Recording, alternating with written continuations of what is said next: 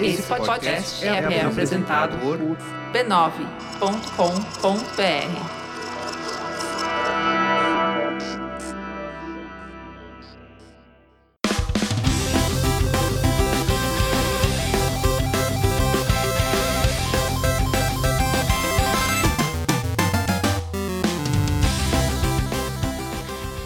Ao vivo, o Poco Pixel número 56. Eu sou o Adriano Brandão, do meu lado tá o Danilo Silvestre, tudo bom? Tudo bom, beleza? Muito bom. Qual que é o tema de hoje, Danilo? O tema de hoje é jogabilidade não é tudo, mas é 100%. Opa, vamos falar hoje de um aspecto fundamental dos jogos, que é o fato deles serem jogos. Olha só que interessante.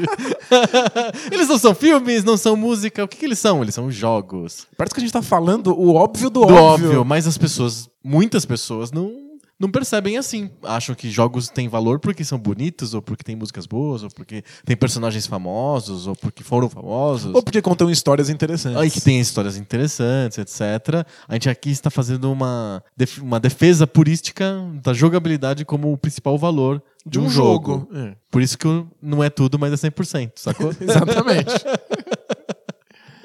Tem um monte de coisa acontecendo num jogo. Desde que ela funcione em prol da jogabilidade, tá e que tudo continue bem. sendo um jogo, né? É, é, Se parar de ser um jogo, aí temos um problema. pois é. É aí, aí que o bicho pega. É, Nenhum problema de ter cutscene. Só bota ela num cinema, por favor. e me Se tu puder avisa que eu só vou assistir- assistir. Exato. É, se você assiste o jogo, temos um problema. Antes da gente falar sobre jogabilidade, a gente tem que falar sobre a família. A família? A família de podcasts da, do, do b9.com.br. Que são muitos, inúmeros, sobre temas variados e aquilo que todo mundo já está escutando, já tá craque, perito de escutar falando sobre isso. Não tem nenhuma novidade. Tem milhões de podcasts da família B9, todos são muito bons. Garantia de qualidade é só acessar b9.com.br barra podcast. Não precisa ficar falando a respeito, porque o, o mais importante de um podcast É é, ouv- é ouvir. Ouvi, ouvidabilidade? É ouvidabilidade. Todos os podcasts da família B9 têm grande ouvidabilidade? Todos eles passam no teste da ouvidabilidade. e a gente conseguiu inventar um termo. né? Exato, poxa vida, isso que é bom. Um podcast só é bom quando inventa termos também. Por que não? Cagando a regra. É. Entrem lá, b9.com.br e participem também dessa grande festa da ouvidabilidade, que é a família B9 de podcasts. Agora vamos pra festa da jogabilidade. Vamos pra jogabilidade.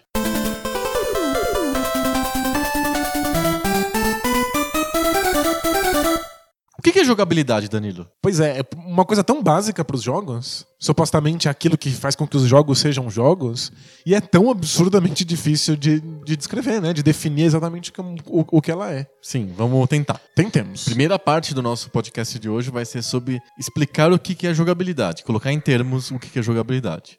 A segunda parte do nosso podcast vai ser sobre comparar a jogabilidade com os outros aspectos do jogo. Perfeito. Os famosos critérios universalmente aceitos da revista Ação Games. É isso, a gente vai confrontar jogabilidade contra fator replay, gráficos, Eu adoro que a gente, som. a gente garante que o Dificuldade. A gente garante que o podcast vai vencer o teste do tempo usando esses aspectos que nunca vão envelhecer. nunca, nunca, eles já estão velhos. já nascem velhos. E aí a gente não tem problema com relação a isso. A gente aceita eles como eles são. né? Legal, jogabilidade vai, a gente vai confrontar a jogabilidade contra todos os outros aspectos. Mas o que é jogabilidade?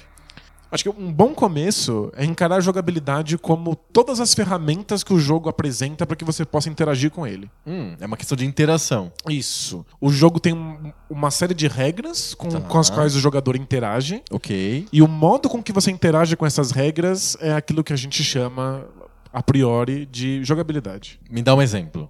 É, vamos lá. A gente quer que. Existe uma regra que o Mario não pode cair num buraco. Perfeito. Então, todos os, ele- todos os elementos que o jogo colocar à minha disposição para que eu não caia nesse buraco fazem parte da jogabilidade. Por exemplo, plataformas. As plataformas, a- o tempo de resposta do botão que eu aperto para que, que ele pule, é, o fato de que eu aperto o botão com mais força ele acaba pulando de- Ou ele corre antes de pular, então ele pula mais longe, Exato. consegue pular do buraco. O que eles chamam de botão analógico, que você aperta fundo e aí ele pula, Sei. pula mais longe. E todas as pistas visuais que o jogo me dá para que eu consiga saber que eu preciso pular naquele momento, Uhum. tudo isso compõe a minha interação com, com as regras pedidas e é, é a princípio a jogabilidade. Perfeito. Então, muito, tem muito a ver com mecânica da- do aquele universo que o- você está inserido quando você vai jogar o, o jogo. O. É, acho que a, a- a coisa que mais chega em nós como jogabilidade, o que é mais fácil de perceber como tal, é a física. Certo. É o peso que as coisas têm, o tempo de, de resposta de um botão para que a- aquela ação aconteça, é, as regras do mundo, né? De quanto tempo leva para uma coisa subir, ou para uma coisa cair, ou para o personagem acelerar. Entendi. Então é, essa é a jogabilidade mais fácil de perceber. É aquilo Porque- que quando você bota a mão no controle, é a primeira coisa que Você você, já descobre. sente, é, é quase tátil, assim. Exato. Você, eu costumo chamar essa parte da jogabilidade de experiência tátil. Uhum. Você aperta os botões assim que você pega o jogo e você vê qual é a resposta, qual é o tempo de resposta e se descobre rapidinho, assim, de maneira intuitiva, qual é a física. O Mario é rápido, o Mega Man é lento. Você consegue sacar essas coisas. Você- percebe a gravidade do jogo. A gravidade não no sentido de, Ser de sério. importância, sério. É aquela força que puxa a gente pro centro do mundo. É. né? Certo, a gravidade como o elemento newtoniano, vai. Exato, a maçã que cai na nossa cabeça. Exato. E aí, quando você pula com o Mario, você percebe ins- instintivamente qual é a gravidade daquele mundo. Ela não é a mesma gravidade dos jogos do Mega Man. Que é, que é uma gravidade, sei lá de que planeta, né? É, é, é, é uma Instantânea, né? Você é- pula, brum, já é uma cai gravidade muito mais forte que a da Terra. Exato. Por isso que a gente percebe o Mario como um personagem aéreo. Porque ele pula e salta muito, muito. Ele voa, vários persona várias roupas do Mario permitem ele voar. A Exato. a raposa, etc, etc. E, e o engraçado é que quando o Mario sai do 2D e passa pro 3D, ele se torna aéreo mesmo, assim. Ele vira acrobata, ele dá cambalhotas de costas, Sim. né? Por, engraçado que ele nunca fez isso no jogo 2D. Não precisa, né? Mas a física mostra que ele é um personagem aéreo que dá Aham. pulos absurdos. E aí no 3D eles deram esse, Perfeito. essa sensação de ele ser acrobata. E aí no Mega Man a gente até chama o personagem de puro aço. É. Porque ele cai que nem cocô. assim, ele, ele é sugado pra baixo. E isso faz parte da jogabilidade e é aquela coisa que você percebe rapidamente. É aquilo que o jogador testa nos botões logo de cara e sabe o que tá acontecendo. Isso é, esse é um pedaço da jogabilidade bem Exato. específico que é a mecânica. Que é a, a parte física mais do tátil jogo. da coisa. Exato. Mas tem outras jogabilidades. Tem, por exemplo, a, na minha cabeça, né? Você pode ter uma visão diferente. Os objetivos que o jogador tem para cumprir uma certa missão. Quais são as- os elementos que o jogo dá para ele cumprir essa missão? Quais são os, os, os obstáculos que o jogo coloca na frente do jogador para impedir que ele cumpra a missão? Tudo isso com essa questão do objetivo não é tem a ver com jogabilidade também? Não, sem dúvida. É porque o objetivo e os desafios, e a maneira que eu descubro qual é o, quais são os objetivos e quais são os desafios, é o modo que o jogo dá para que eu interaja com ele. Então, um, um jogo que não me diz exatamente quais são os perigos, e o Nintendinho tá cheio de jogos desses, Que são jogos muito difíceis. são jogos em que você não sabe se o buraco que você tá vendo na sua frente é um Caminho ou morte. Exato. E que o Mega Man resolve com uma- Espetos. Uma, solução ridícula, mas muito prática, que são es- estalactites. né? É. Com grandes cones pontudos que matam robôs de aço. Exato. Mas sim, então os, os objetivos e os desafios fazem parte da jogabilidade. Permitem ou não minha interação com, com as regras que o jogo propõe. Da mesma maneira, os menus do jogo. O- Aí não tem a ver com mais usabilidade? Acho que, acho que sim. O menus, como a user interface do, do jogo tem mais a ver com a usabilidade. É uma coisa meio fora do jogo. Você concorda? É uma interação do jogo com o jogador. E não com, com do jogador com o personagem que tá dentro do universo de jogo. Não sei, eu realmente acho que a jogabilidade não tem somente a ver com o personagem. É, você acha que a, Mas a também- jogabilidade sai pro jogador? Sim, é- a jogabilidade é a, a relação do jogador com o jogo em si. Então, se, Hum. eu, se eu navego pelo menu de maneira rápida ou lenta, é uma escolha de jogabilidade. Interessante. É, é um tema que a gente deveria abordar um dia que é UX, né? User Experience em jogos. Como é que você desenha uma experiência legal de usuário? Os jogos antigos não tinham experiência de, de usuário, certo? Não tinha o menu, não tinha nada, assim, simplesmente começava o jogo. Eles destacavam numa física já. é Exato, você já tá dentro do jogo. Os jogos de Nintendinho, já a partir daí começa a ter alguma coisa de menus e seleção.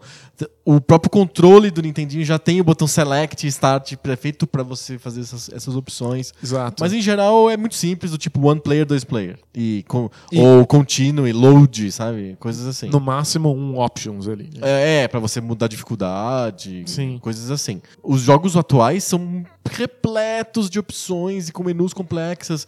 Dá pra pensar nos jogos de computador, por exemplo, o RTS, que tem menus pra você construir unidades, mandar exércitos pra frente. E aquilo, por exemplo, pegar soldadinho por soldadinho do Dune 2 e mandar pra base, aquilo é usabilidade ou jogabilidade? É jogabilidade, é o modo como eu tô interagindo com o jogo. Entendi. É que na minha cabeça, jogabilidade é eu bolar táticas pra destruir o inimigo. E, e como que é o menu é uma coisa minha com o jogo que é usabilidade, é diferente de jogabilidade. Entendi. Talvez eu tô com uma cabeça diferente. É, Eu acho justamente que a parte tática, a parte estratégica, o que o jogo permite que você bole modos diferentes de vencê-lo, Aham. é quando você consegue se afastar da jogabilidade, Hum. você dá um passo pra trás e consegue ver esse jogo de longe. Consegue analisar ele como um- uma coisa fora dele e dissecar, como se estivesse, sei lá, brincando com um sapo, assim, sabe? Aham. E aí depois você volta pro jogo e aplica isso através da jogabilidade. É engraçado, você imagina a jogabilidade como uma coisa instrumental, então. É Eu, eu sempre penso na jogabilidade como uma coisa metafísica, um conceito por trás do jogo, sabe? O que faz o jogo ser jogo, mas sem o- a- os entraves da horrível vida mundana terráquea que impede que as coisas sejam perfeitas, sabe? Sim. Você entendeu? Então o- é o jogo essencial. Eu sempre penso na jogabilidade nesse, nessa maneira. É que nem vamos pensar assim, futebol. Futebol, você sempre você pensa que é uma bola, são 11 jogadores de cada lado, e você tem que botar a bola no gol.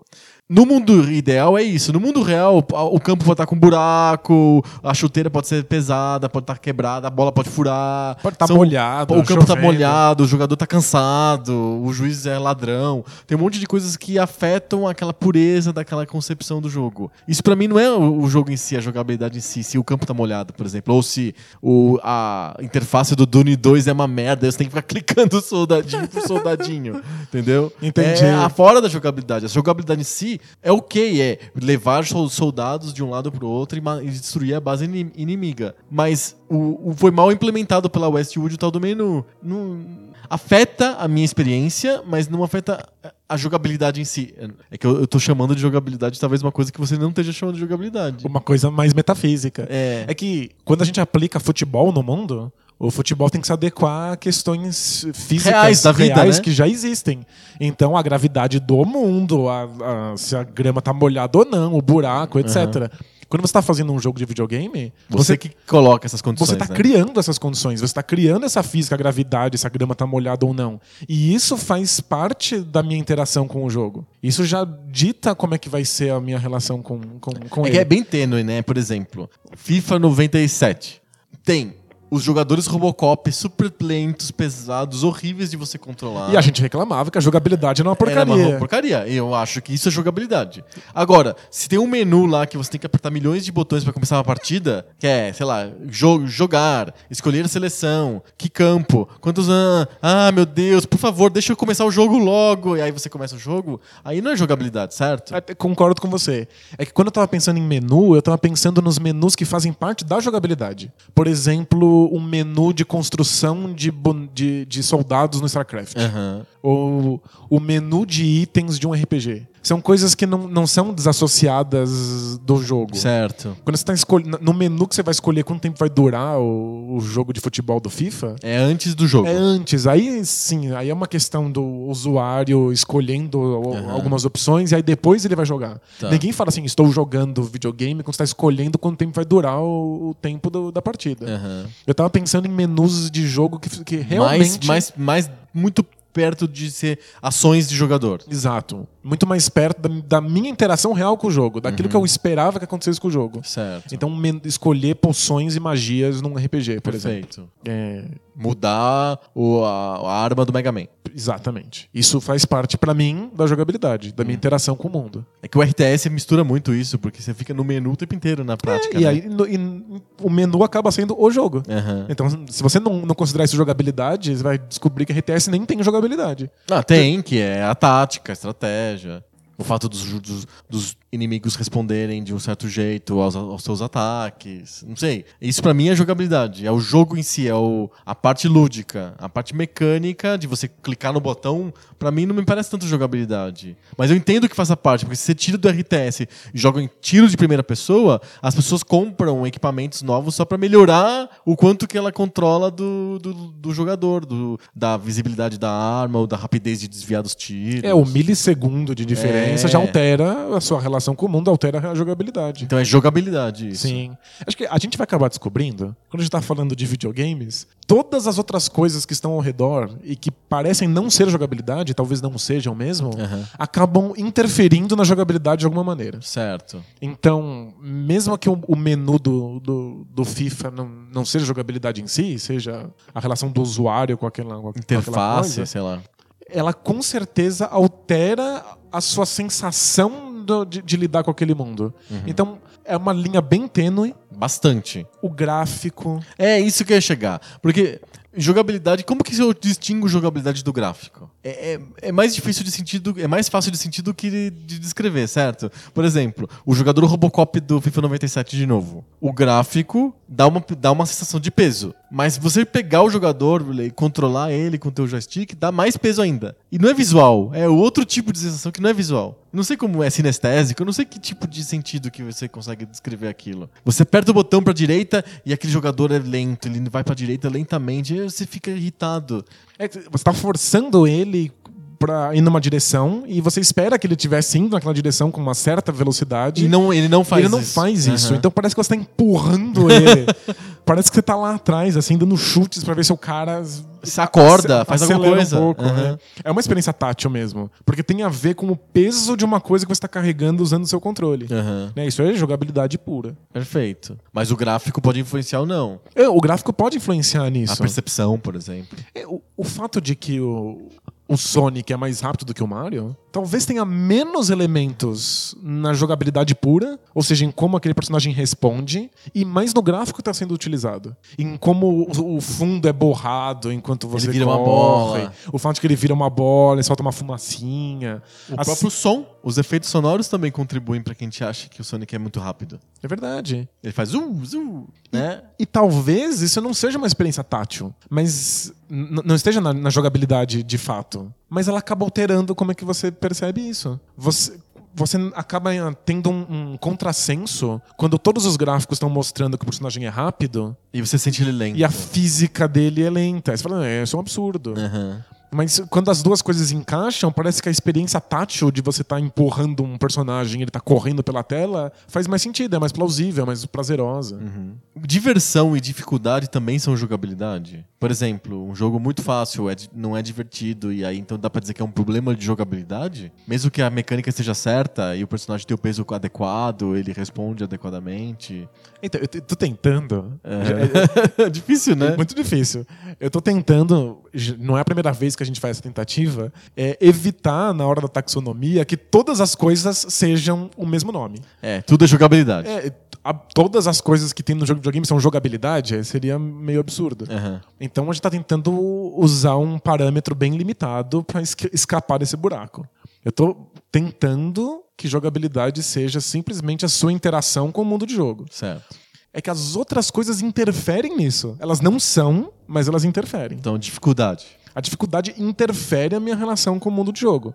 Porque se o jogo é muito difícil, eu não consigo interagir com ele. Uhum. Se eu caio toda vez no mesmo primeiro buraco da fase do Mega Man, eu não consigo interagir com as outras coisas, cumprir os outros objetivos. E aí eu não jogo, e aí, por consequência, eu não me divirto. Certo. Então, dificuldade é outra coisa. Uhum. Mas ela altera a minha relação com o mundo. Então ela influencia a jogabilidade. Certo. Não é parte da jogabilidade, mas influencia a jogabilidade. É, tô, tô viajando muito? É porque é, eu, eu penso em dificuldade como um- uma coisa que não é por. Não, não- existe em si. Não existe a dificuldade pura, certo? A dificuldade é sempre um, um- uma medição de alguma outra coisa. Então, por exemplo, é, não existe o gráfico feio por si. Existem gráficos e eu posso avaliar esse gráfico como bonito ou como, fe como feio. Sim. Então a jogabilidade fácil ou a jogabilidade difícil, não é? É isso? Ou não existe a dificuldade como um parâmetro isolado da jogabilidade? É, acho que o que a gente chama de dificuldade é onde foram colocados os elementos de desafio do jogo. E às vezes isso não, não faz parte da sua interação com o mundo. São só alguns desafios ali enfiados aleatoriamente. E aí, quem coloca esses desafios, ele tem que levar a jogabilidade em consideração. Do tipo, o que é possível que o meu jogador faça? Quando ele aperta os botões, com que velocidade o personagem responde? Se ele coloca um tiro muito rápido e você aperta o botão de pulo numa velocidade que é impossível desviar daquilo, ele está criando uma dificuldade. Certo. Uma dificuldade muito elevada. Ele, tá precisa, ele precisa que o jogador tenha um reflexo alienígena para escapar daquilo. Sim. Então, talvez o posicionamento e a velocidade do tiro não sejam a jogabilidade. Até porque você não está interagindo com aquele tiro. Não. Mas, ele, mas ele, ele força um, um tipo de interação depois, quando ele está chegando em você, e você tem que pular, que cria uma dificuldade que pode ser frustrante ou não. Pode Vamos, vamos pensar no mundo real, então. No mundo em exemplos. Ninja Gaiden. Ninja Gaiden é famosíssimo por ser um jogo difícil, certo? O primeiro Ninja Gaiden. O primeiro Ninja Gaiden. Muitíssimo. Muito né? difícil. Os outros, difíceis pra caramba, só. Tem o foda e tem o muito foda. né? Dá pra dizer que a jogabilidade do Ninja Gaiden é, é prejudicada porque ele é difícil ou faz parte da jogabilidade ser difícil? Foi pensado, desenhado, projetado pra ser difícil como parte do desafio? Ninja Gaiden. É um, é um defeito ou é uma condição de projeto, sabe? Ninja Gaiden é um, um exemplo dificílimo da gente analisar. É. Porque como fez parte da nossa infância, a gente jogou pra caramba Ninja Gaiden. A gente acha certo, mesmo que seja difícil. Exato. Pra, pra, pra gente ele é como ele deveria Mas ele- ser. no fundo ele é quebrado, é isso que isso quer dizer. É, Ninja Gaiden 1 é quebrado. É quase. É Tá quase- mal feito, tá ele mal é quase feito. quebrado. Basicamente, depois de, de ler o criador do Ninja Gaiden falando a respeito, ele, ele espera que o jogador jogue de certa maneira, que ele interaja com o mundo de um certo modo. Aham. Não é o modo que eu vi ninguém jogar Ninja Gaiden. Ele espera que você sempre corra pra frente, gastando os itens assim que você pega. É, ele pensou pra isso. Ele pensou pra ser um jogo absurdamente frenético. Acontece quando você vê 82 inimigos surgindo na sua frente. A tua reação natural é parar, Você né? para e tenta matar um por um na espadinha. Eles dão respawn, nascem de novo e, e uma hora você morre. Só que pra você conseguir correr pra frente e matar todos os inimigos num único ritmo, assim, numa dança linda de, de espadas, você precisa decorar de onde os inimigos vêm. Você tem que dominar perfeitamente a física do jogo. Ele espera que você Faça assim. faça de uma maneira muito específica e que seja muito bom nela. Eu acho é um É pra speedrun. É um jogo que foi pensado pra speedrun. foi antes que os speedruns existissem. Ó, à frente do seu tempo. Ah, tá vendo? Outro jeito de falar que é quebrado, né? Vai que ele inventou essa desculpa depois, né? Pode ser também. Vamos falar, ô seu. Esqueci o nome. Seu. japonês. Você fez um jogo quebrado. Não, não. Eu fiz o jogo pra speedrun. Eu, eu fiz pensando nisso, vocês que não perceberam, né? Em- Ao, Então ele tem falhas de jogabilidade. A jogabilidade dele é ruim. ao meu ver, ele faz escolhas de posicionamento dos inimigos. Ele faz uma escolha que eu acho terrível, que é o respawn de inimigos quando a tela dá um passo pro lado. São escolhas de game design. E elas alteram bastante, influenciam bastante a jogabilidade. Legal. Então a gente chegou no consenso que o Ninja Gaiden tem uma jogabilidade ruim. Não? Então, é, então me explica por que, que o jogo é bom. Por que, que dá prazer de jogar o jogo de Ninja Gaiden apesar dele ser quebrado? de eu jogar errado. O cara pensa numa, de um, que eu tinha que jogar de um jeito, eu jogo de outro. E eu, mesmo assim eu gosto e jogo de novo. Pois é, né? Ele E virou um jogo lendário, todo mundo lembra. É porque a, porque a música é boa. É, não. O, o- jogo é muito confuso, né? Tem- coisas funcionando muito ali no Ninja Gaiden e coisas dando muito errado. Algumas coisas da jogabilidade são fantásticas. Por exemplo, a física.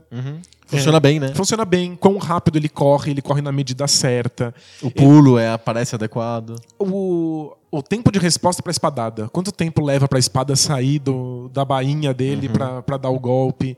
Dá, dá uma sensação muito gostosa de controlar aquele personagem naquele mundo específico. A gravidade é legal, mas algumas pequenas decisões atrapalham muito que você interaja com o mundo. O fato de que você, toda vez que é- atacado por alguma coisa, alguma coisa te toca, Você volta pra trás. você pula pra trás, você dá aquele salto de, de um metro gritando assim. "Ah!" É. aquilo não permite que eu eu faça nada. Eu não tenho, eu, eu perco a interação. Eu viro um saco de batata arremessado. eu, não tenho como, eu não tenho como consertar. E aí, pra mim, a jogabilidade morre naquele momento. Uhum. O fato de que quando os inimigos me tocam, eu não tenho mais jogabilidade, o meu controle desliga. Eu posso apertar qualquer botão e nada acontece. Nada acontece. E se isso talvez fosse uma escolha de design, eu falo, ok, a gente perde na jogabilidade, mas ganha em alguma outra coisa. Mas Sei lá, parece na- que não, né? Na sensação de, de falta de, de, de empoderamento. É porque pra ele pensou. eu- pequeno no universo.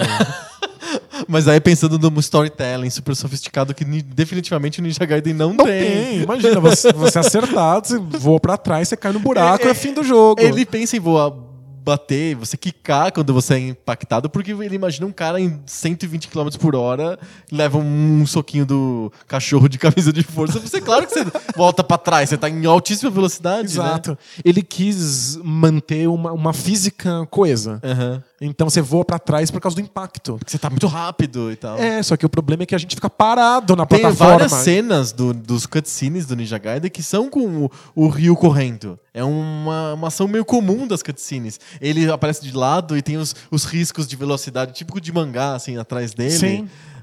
Ele pensava num jogo que você corre o tempo inteiro. É um Infinity Runner. Aquela- as cutscenes tem aquela coisa bem Kurosawa de, de câmera de Velho Oeste. Aham. Sabe? Bem horizontal, com a parte de cima e a parte de baixo bem, bem, Bem cortadas. E aí os personagens correndo um contra o outro e se enfrentando com a espada Sim. no meio do caminho. Talvez ele quisesse passar esse tipo No de jogo. sensação no jogo através de uma física. E a jogabilidade é legal nesse sentido. Mas é que ela impede que eu, que eu tenha qualquer tempo de reação. Sim. Quando eu sou arremessado pra trás, quando eu tô parado numa plataforma, vem um morcego e me, me acerta. Que não faz sentido nenhum. Todos os inimigos Ninja Gaiden não fazem nenhum sentido. Pois é. Mas eu acho a jogabilidade do Ninja Gaiden boa. Ela só é atrapalhada por um monte de outras escolhas ao redor dela. Então vamos pensar nos critérios da Ação Games. o Ninja Gaiden... Os gráficos são bons. São muito bons. São bons. São bem bonitos pra, pra Nintendo. São bastante nítidos, eu consigo reconhecer o que as coisas são. Eu consigo saber que o cachorro. É agradável. Que o cachorro na camisa de força é um cachorro numa camisa de força. O ninja é um ninja, você vê uma cidade, uma floresta, um sei lá o que, um deserto. Você consegue entender os ambientes, ele tem uma, uma estética interessante. O, a música é boa. É boa. é, muito música boa. muito boa. A música é muito boa. Ele tem fator replay.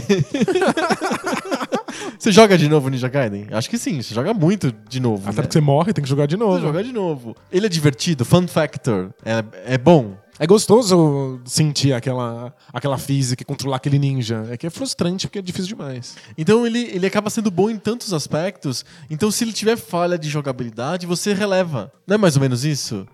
O fun factor é bom, o fator replay é bom, o gráfico é bonito, a música é boa. Você. Tudo bem, eu, eu deixo pra lá esses probleminhas de jogabilidade. Alguns probleminhas. Alguns probleminhas, porque eles não são impa- incapacitantes, né? É, é importante sempre lembrar que quando você pega o jogo, o que você espera é a sua interação com ele. Uhum. Se todo o resto funcionar, se a música for linda, o visual for, for fantástico, se o jogo tiver temas muito interessantes, mas a sua interação com o jogo for inexistente ou quebrada ou muitíssimo limitada, você não vai conseguir Vamos lá, enfrentar então, esse outro jogo. exemplo pra gente tentar enca- encapacotar isso aí. El Capitão Trueno do MSX. Ele tem gráficos bonitos. Pra época, são Muito gráficos bonitos. lindos. Muito bonitos. É, Lembram o quadrinho do Capitão Trovão e tal, né? Você tá no MSX vendo personagens gigantescos na sua tela, Grandes, assim, super né? detalhados. é. Exato. Música não tem. Absolutamente nenhuma. Tem a música que você colocar no, no- no seu aparelho de som. Exato. Nossa, a melhor possível, né? Seja o DJ do seu próprio jogo. Exato. Fator replay tem? Eu não sei, porque eu nunca passei da primeira tela, assim, sabe? Não tem fator replay, né? É, fun factor. Tem fun factor? É que o, o Muito jogo, limitado, o né? jogo não é divertido, just... Não é divertido porque o personagem é lento. Você vai tirar a espada da bainha do Capitão Trueno, demora dias. Aí você bate no inimigo com a espada, você não sente aquela satisfação de, de atingir o golpe no inimigo. Não dá aquela, aquela, aquele gosto, aquela coisa gostosa que você tem no Street Fighter, por exemplo, quando você acerta o inimigo, sabe? Você sente que tá, tá, tá- Teve um impacto, pancada, né? É, é uma experiência tátil, né? Exato. No, no, no Capitão Trueno não tem. Olha, Então um jogo que tem um personagem legal, os gráficos são bonitos, a ideia do jogo é interessante, talvez ele tenha uma, um- uma, uma jornada legalzinha, assim, um storytelling faz sentido. Mas a mas a jogabilidade é jogabilidade- péssima. E acho que a gente tá começando a ver um padrão aqui. A jogabilidade é a principal responsável para aquilo que a gente chama, e talvez precisasse no futuro, em outro episódio, definir como o fator diversão. Aham. É, os jogos com boa jogabilidade são aqueles que divertem. São aqueles que permitem que você seja imer- imerso no mundo de jogo e reaja às coisas que estão acontecendo ali. Jogabilidades quebradas fazem jogos muito chatos. Jogos que não, não agradam, que não satisfazem. Mesmo que todos os outros elementos da revistação Games sejam bons, você não vai se divertir com o jogo se a jogabilidade dele não funcionar. A gente tenta relevar pequenos, pequenas falhas, pequenos erros de jogabilidade. Mas o, o, o core, assim, o núcleo da jogabilidade tem que ser Vamos pensar funcional. no Ninja Gaiden sem ter música bonita, sem ter gráfico bonito, A gente sem ter um estímulo que é o ninja, não sei o que, a história e tal. Ele seria um jogo mais difícil de a gente achar lendário, né? Sim, as cutscenes eram muito interessantes na época. O Ninja Gaiden é um bom exemplo para porque ele, ele tá começando um movimento de jogos em que você assiste um pedaço e joga outro pedaço. E a gente se divertia assistindo aquilo, né? Era, era interessante ver aquela história de ninjas e não entendia uma palavra Ninja- de inglês. Não, e eu não entendi do japonês também, porque eu, eu joguei o Ninja Gaiden 2, por exemplo, inteiro em japonês. Pois é, você via uns caras lá mexendo a boca. É, eu tentava e adivinhar o que tava acontecendo. Tinha uns ninjas, mas tinha uns caras com revólver e uma. Nada fazia uns sentido, FBI. tinha uns demônios e uns monstros, e eu não entendia nada. Mas parecia muito legal. Mas depois que a cutscene acabava, o que restava era você e seu controle. Talvez a cutscene influencie um pouquinho na jogabilidade, na sua vontade de correr pra frente e interagir com as coisas pra chegar na próxima cutscene. Mas no fim da- da- das, das contas, é você e seu controle apertando botões, vendo como esses botões reagem.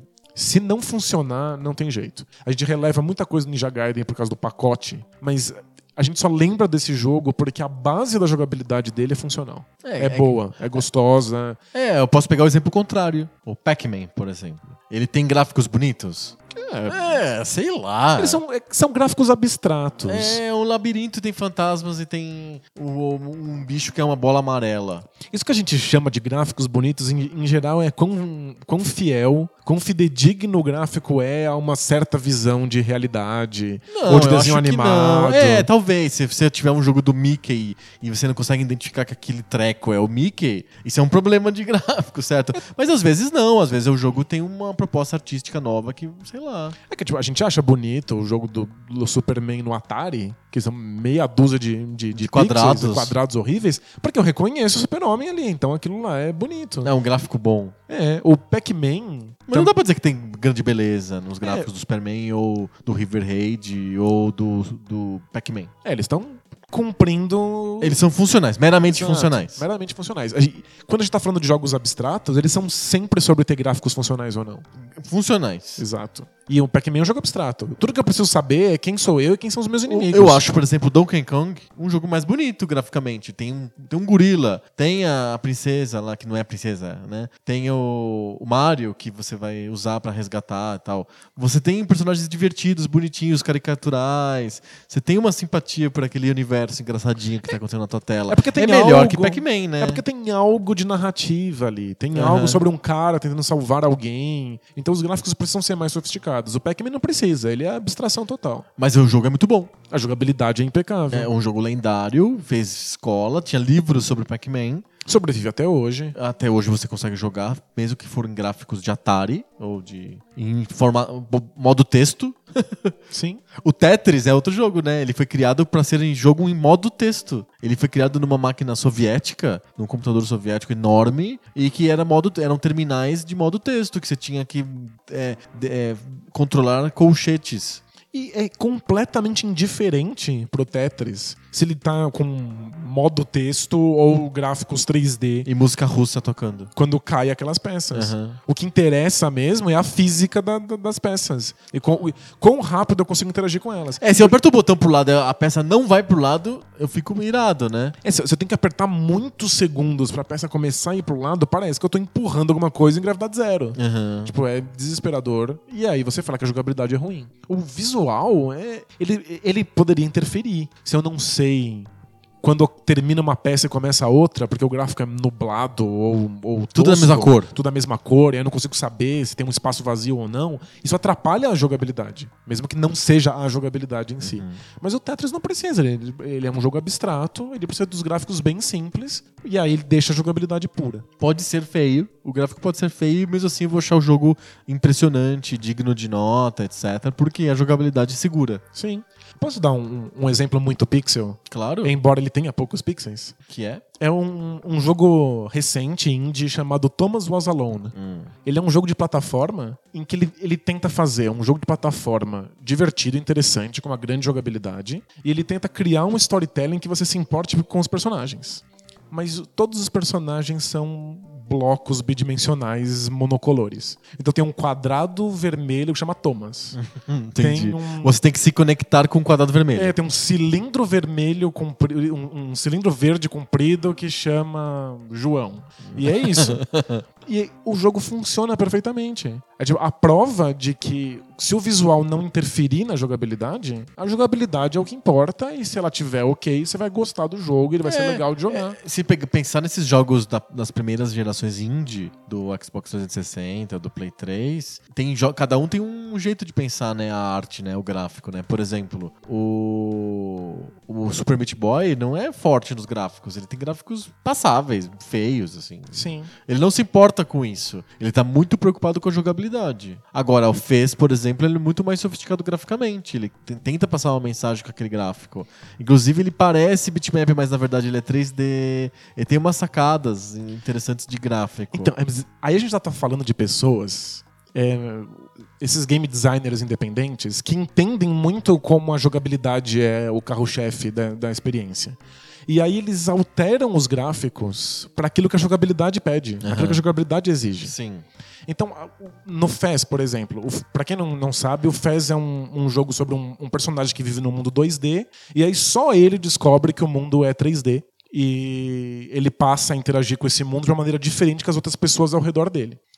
O jogo precisa, na jogabilidade, no seu modo de interagir com essa física, te mostrar não só que existe um mundo para além dos olhos daquelas outras pessoas, mas também que existe um mundo para além dos seus olhos.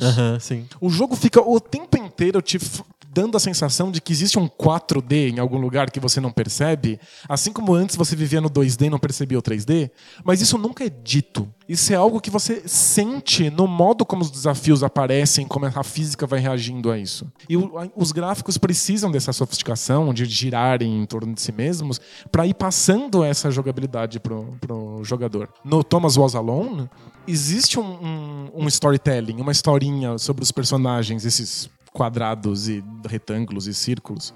E você se importa com esses personagens. Mas tudo isso é feito através da jogabilidade. O quadrado tímido anda mais devagarinho. O que é mais expansivo, tem, quando você aperta pra baixo, ele fica grandão, as pessoas pulam nele e quicam. Então, não é aquela, aquele storytelling da cutscene solta do Ninja Gaiden. Que aquilo é completamente Desassociado desassociado, da jogabilidade, da minha interação com o jogo. Inclusive, eu não interajo nada, eu sento como pipoca e assisto. Esses, esses independentes, eles têm noção de que o storytelling só faz sentido num jogo quando ele aparece através da jogabilidade. Quando eu jogando consigo entender quem é o personagem. Senão vira aquelas é, falas de vitória e derrota do Street Fighter, que não tem absolutamente nenhuma conexão com nada. E que absolutamente todo mundo pulava o mais rápido Ninguém possível. queria ler aquilo. Porque eu é. quero jogar rápido o próximo round. Exato. Agora, se a interação entre os personagens mudar a minha jogabilidade, imagina que eu tento dar um, um soco com o Ryu no Ken. E aí o soco para antes, porque ele gosta muito e não quer machucar o amigo. Aí sim é uma narrativa que tá mudando a jogabilidade, mudando o modo como eu interajo com outro personagem. Sim. E aí isso faz eu sentir que estou num jogo. Mas é bem sofisticado isso. Isso acontece a partir de uma certa, uma certa época em que a, a, a indústria de jogos fica mais consciente do poder do storytelling. Ele interferir na jogabilidade. Antes era só jogabilidade. Aí teve um momento que tinha duas coisas no jogo separadas em universos diferentes: a jogabilidade e o storytelling.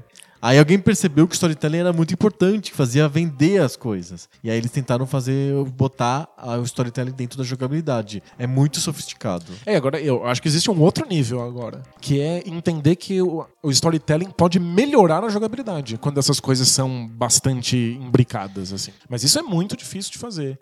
Mas o importante é que a gente lembra dos jogos e a gente se diverte com os jogos quando a jogabilidade deles é funcional. Se a história for boa, mas a jogabilidade não for boa, nada feito. Nada feito. Você sofre jogando, você fala assim, que merda ter que jogar isso de novo. Vira um trabalho de graça, vira um, um sofrimento. Sim. Simplesmente porque você quer assistir alguma coisa aparecendo na sua frente. Existe uma solução mais fácil. Você assiste, Assiste. um vídeo no YouTube. Você vai pro cinema e você Exato. assiste um filme, não é um jogo. Porque eu, eu entendo que tem pessoas que se divirtam com a jogabilidade de alguns RPGs japoneses antigos. Eles gostam da jogabilidade. De, de contar pontos e evoluir o personagem. Isso, da interação com, com os menus e de como é que você usa certa magia pra vencer certo monstro. Mas essa é uma jogabilidade extremamente limitada, pobre Aham. E que acontece em pequenas doses. Porque a maior parte do tempo você tá olhando pra menus desassociados do jogo, pra mapas gigantescos ou pra cutscenes. O jogo acontece pelas beiradas. Tipo, existe algo de jogo ali, existe uma jogabilidade ali, mas ela, ela é muito pequena, tímida. Tem outra coisa acontecendo ali. O jogo tem outra intenção que não é ser jogo. A gente falou no. Esse tema, aliás, vamos dar créditos, né? Esse tema foi sugestão do ouvinte Hugo Carlos, que mandou uma cartinha pra gente na semana passada. A gente comentou ano na sessão de cartinhas. E aí a gente tá fazendo um, um tema inteiro só sobre isso agora. Mas quando a gente leu a cartinha dele na semana passada, a gente comentou dos jogos dos Adventures, que são jogos baseados a princípio em storytelling. Foi a Roberta Williams que inventou esse gênero é, na, no Sierra, na Sierra. Ela, pens, ela queria ser uma contadora de histórias, ela não queria ser game designer. E ela pensou em histórias que fizessem sentido de maneira interativa. E acabou inventando um- uma jogabilidade nova. Esses jogos a gente falou no, na- no comentário que a gente fez que se seguram mais pelo, pela jogabilidade do que pela narrativa. Mas eu queria esticar um pouquinho, falar mais sobre isso, porque é engraçado, porque parece contraditório. Se o jogo é sobre história, como que eu consigo dis- de- achar um jogo bom apesar da história? Se é sobre a história, sabe? O mais importante de tudo é a história, mas não, é a jogabilidade é melhor que a história. Mas o jogo é sobre história? Como- assim? Como que eu, como que eu decifro isso? Ó, e- eu vou dar uns passos pra trás. Ou pensar que tá tudo, a Roberta Williams estava errada, ou o Tim Schafer estava errado, não era sobre história. Eles acham que é sobre história, mas não é sobre história. Ó, eu, eu vou voltar pro Pac-Man. Tá.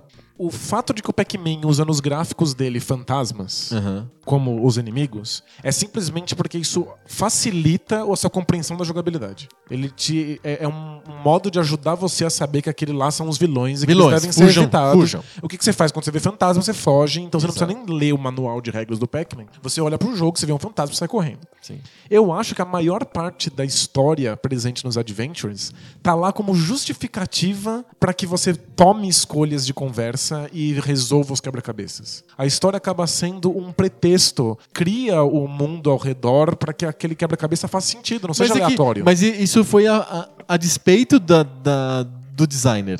Porque quando, quando ele sentou, quando a Roberta Williams sentou, quando o Tim Schafer sentou, quando o Al Lowe sentou na mesa pra fazer os jogos, eles estavam, eles pensaram na história. Vou contar a história do cara que quer perder a virgindade, ele vai pra Lost Wages, sabe? É, é- é- se a gente acha que a jogabilidade é mais importante do que a história hoje, é o que aconteceu depois, mas o objetivo do cara ao fazer o jogo era contar a história. É que ex- eu tenho certeza que existem vários criadores de jogos que eram simplesmente storytellers e caíram nos videogames por puro acaso e aí não criaram jogos em si, criaram historinhas que você joga de vez em quando. Aliás, foi um fenômeno que aconteceu com muita força no Japão depois do Dragon Quest. Porque o Dragon Quest estava contando uma historinha, o primeiro, pra Nintendinho. Uma historinha mequetrefe medieval, uma jornada épica normal, bem padrão. E aí todos os escritores, os, os romancistas, os storytellers japoneses queriam usar os, A mídia a videogame. mídia videogame pra contar essas histórias. E aí Fazer uma teve- jogabilidade que é desculpa para contar uma história. Exato, e aí foi febre. E aí, eu, eu até contei essa história no blog do Shigeru Miyamoto evitando que vários desses escritores criassem jogos pro Nintendinho. Dizendo, olha, jogo é outra coisa. Aham. Não tem como. Você vai ter que se dedicar pra entender como é que a história e a jogabilidade se mesclam. E dessa restrição, um romancista insistiu, insistiu, insistiu, e aí o Shigeru Miyamoto deu um estúdio pra ele fazer um jogo que foi o Mother Aham. que tenta fazer essa, essa interação.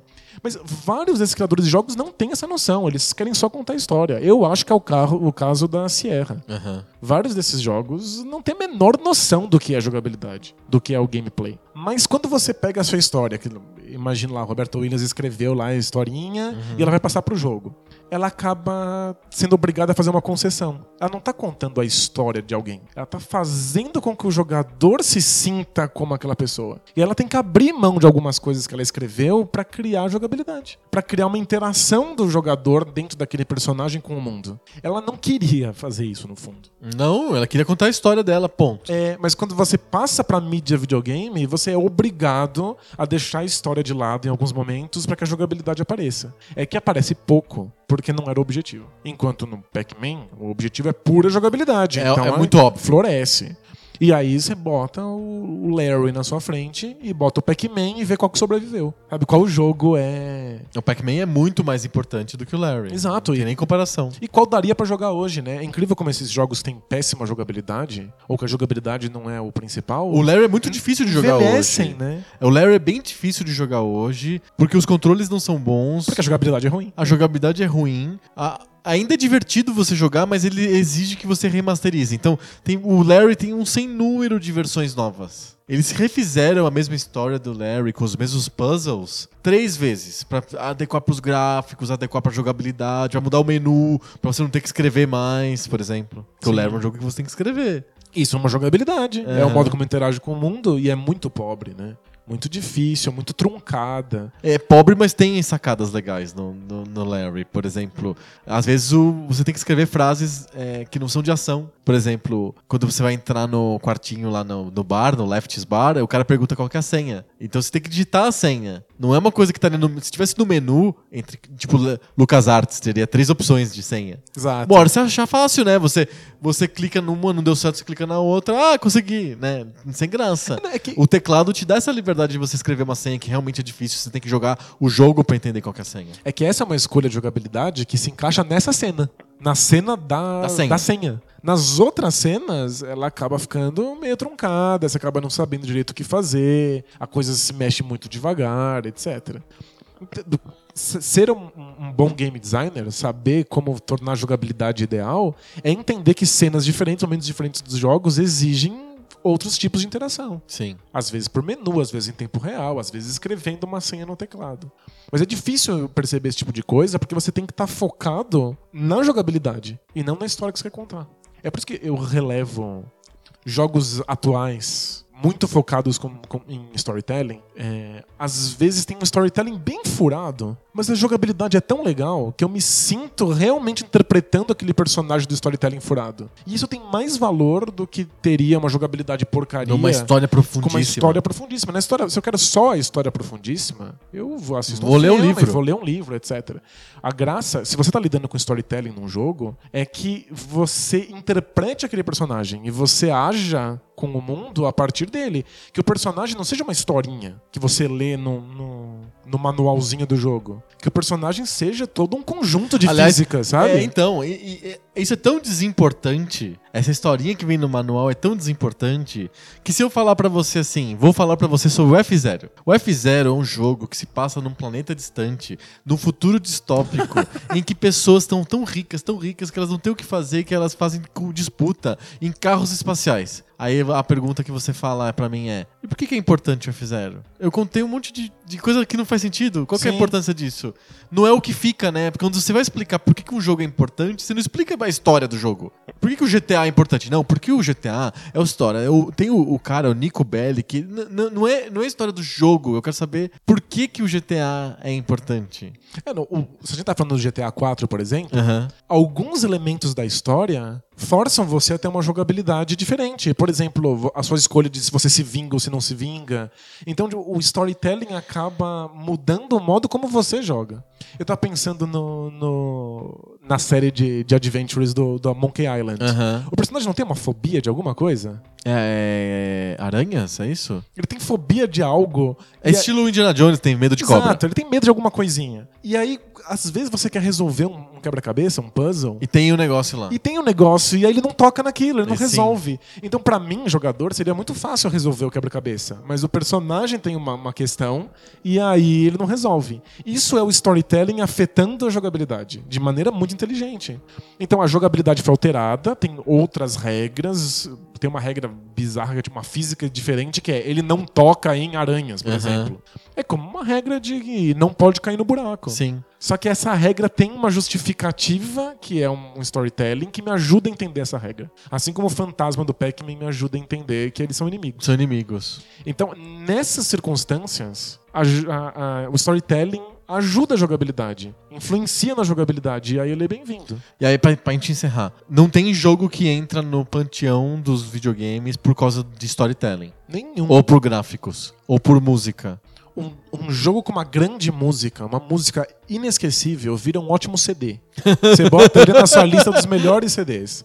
E um jogo que eh, ficou muito famoso por causa da história, e existem vários. Se a jogabilidade for insuportável, as pessoas não vão descobrir que a história é boa. Aliás, existe essa barreira, a barreira da uma hora. Você não adianta você fazer um jogo que tem uma história épica e coisas muito, muito interessantes depois da primeira hora de jogo. Se a primeira hora de jogo for insuportável, os jogadores vão abandonar Sim. essa experiência. Exato. Por isso que tantos jogos tentam te mostrar tudo na primeira hora. Tem coisas muito. É que nem o primeiro capítulo de novela, tem que acontecer tudo. É Uncharted. Você começa na primeira cena pendurado num trem no, no, no, no Que é o modelo. desfiladeiro. e é o modelo que não foi inventado, obviamente, não foi inventado pelo Uncharted, é o modelo do 007. Já começa no o- meio de uma ação. e- assim. e- é, o 007, todo filme do 007 começa no meio de uma aventura já começada. E que não tanto faz, é só pra te dar ação. Aí depois termina aquela aventura já começada. E aí começa o- a historinha lentamente até ter de novo ação. É, a diferença do- dos jogos de videogame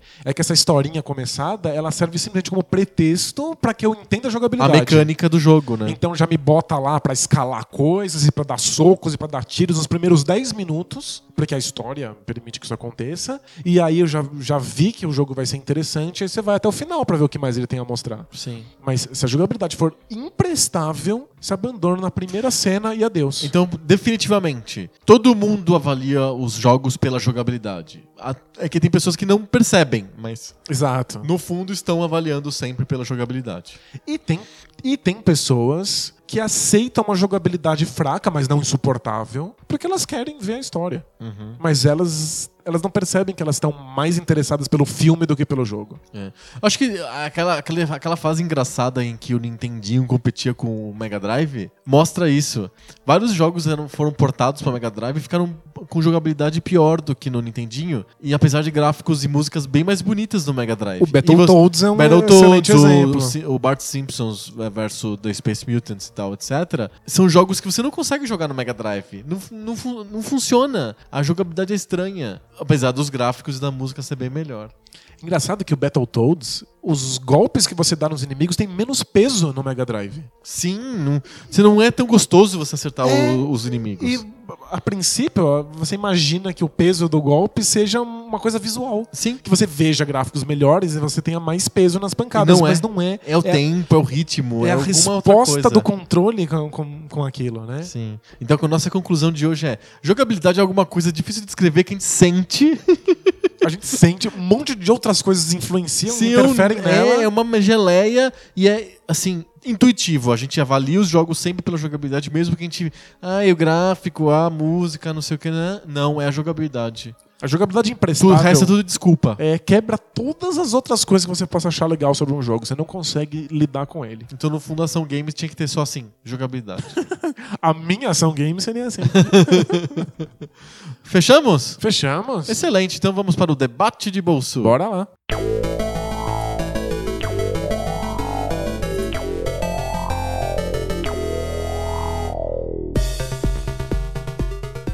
Debate de bolso, aquela sessão onde a gente para de jogabilidade e começa a debatibilidade. Depois da audiabilidade É dos verdade. podcasts. Esse é o episódio do Tite, né? É um episódio com muita titibilidade. Meu Deus, isso não vai parar nunca. Toda semana, um de nós apresenta um tema diferente que não é videogame. Às vezes, né? Às vezes é de videogame. Às vezes, É. às vezes é como as coisas que interferem na jogabilidade. Exato, é, É. algumas coisas interferem no, no- no nosso podcast, a gente acaba falando de videogame no debate de bolso. Não deveria ser assim, a gente deveria fugir um pouquinho do videogame e entrar em outros temas. Essa semana sou eu que trago um tema. Manda, É bem fácil, três palavras. Diga. Escola sem partido. Manda ver. é, o, é o projeto de lei que está rolando agora no Senado, que tenta é, fazer uma espécie de punição para professores que, de- que colocam suas posições ideológicas, políticas, etc, etc, de uma maneira mais, mais clara, mais incisiva para os alunos. Isso é considerado por algumas pessoas que já divulgam isso há muitos anos como proselitismo, doutrinação, o nome Sim. que você quiser dar. E esse, esse projeto de lei tenta evitar que isso aconteça. Tem uma série de regrinhas e ele está em debate público agora. Então, por isso que as pessoas estão falando muito sobre esse projeto de lei, porque faz parte do, do trâmite do legislativo é criar uma enquete, criar um ambiente de debate no- na internet do Senado, que aí você vai lá e dá sua opinião, você vota e tá rolando a votação agora. Você é a favor ou contra o projeto de lei que chama Escola Sem Partido.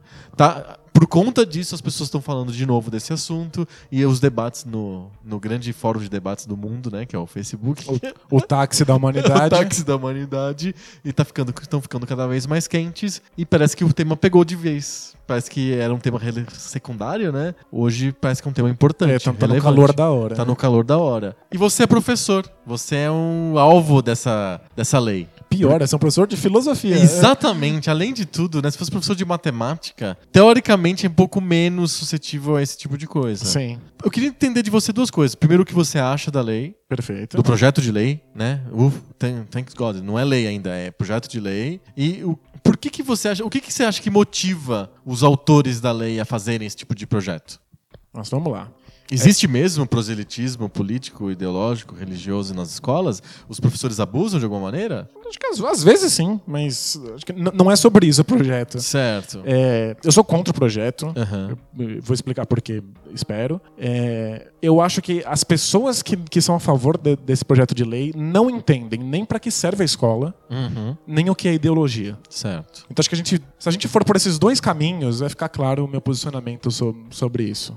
Primeiro, eles acham que um professor de esquerda que vai lá e fale sobre o seu posicionamento político em sala de aula está passando a ideologia dele e que o professor deveria dar um- uma matéria que fosse completamente limpa, que não tivesse opinião de nenhum, de nenhum modo, que fosse completamente isenta. Certo.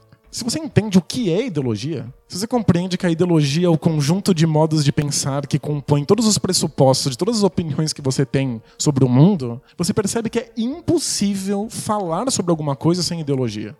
Não importa se você está falando sobre o seu time favorito ou se você está dando uma matéria na escola. Todos os conhecimentos que a gente tem, todas as afirmações que a gente tem sobre o mundo, partem de alguns pressupostos que, por sua vez, vêm de pressupostos que, por sua vez, vêm de uma base ideológica. Não tem como escapar disso. Então, o professor de história, ele vai dar uma certa abordagem nas aulas dele de acordo com os pressupostos ideológicos que ele tenha.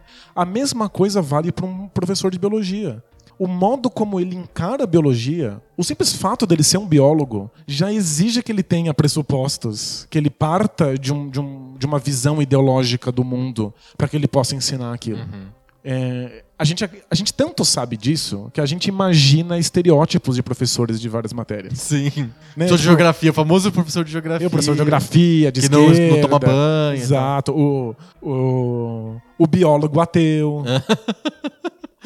Porque é pressuposto do biólogo. A professora, a professora de língua portuguesa é sempre aquela tiazinha é, meio. Como que eu posso dizer? É, Rígida. é isso, assim, muito dis- disciplinadora, né? É, é pressuposto do biólogo que ele entenda a natureza como um processo em constante evolução e essas criaturas dentro de um ecossistema.